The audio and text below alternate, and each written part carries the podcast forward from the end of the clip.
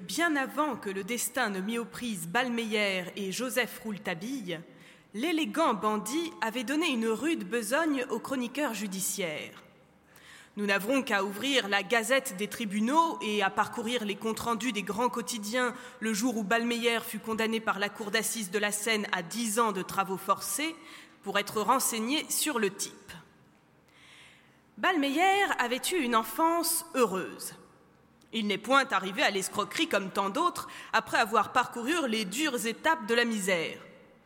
Fils d'un riche commissionnaire de la rue Mollet, il aurait pu rêver d'autres destinées, mais sa vocation, c'était la mainmise sur l'argent d'autrui. Tout jeune, il se destina à l'escroquerie comme d'autres se destinent à l'école des mines. Son début fut un coup de génie. Balmeyer, subtilisant une lettre chargée de billets de banque adressée à la maison de son père, puis prenant le train pour Lyon avec l'argent volé, et écrivant à l'auteur de ses jours Monsieur, je suis un ancien militaire retraité et médaillé. Mon fils, commis des postes, a pour payer une dette de jeu soustrait une lettre à votre adresse. J'ai réuni la famille. D'ici à quelques jours, nous pourrons parfaire la somme nécessaire au remboursement.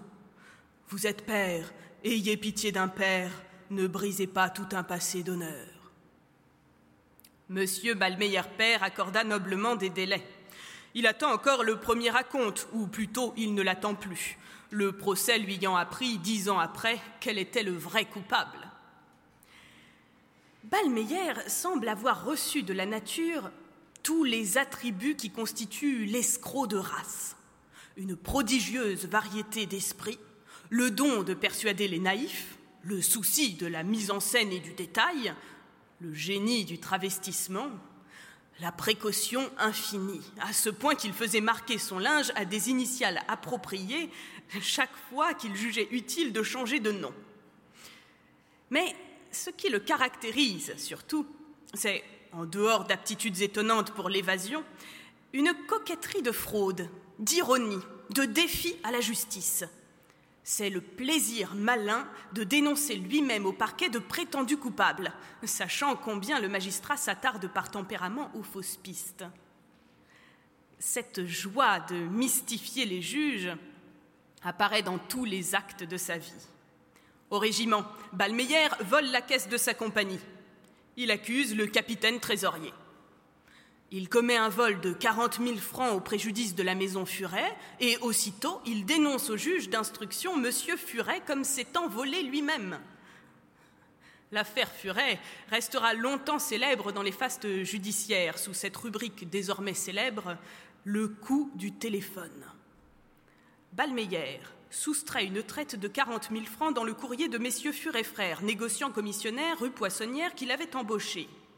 Il se rend rue Poissonnière, dans la maison de monsieur Furet, et, contrefaisant la voix de monsieur Edmond Furet, demande par téléphone à monsieur Cohen, banquier, s'il serait disposé à escompter la traite.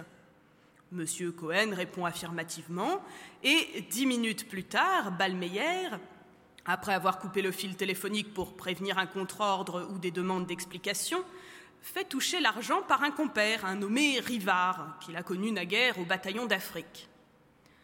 Il prélève la part du lion, puis il court au parquet pour dénoncer Rivard et, comme je le disais, M. Edmond Furet lui-même.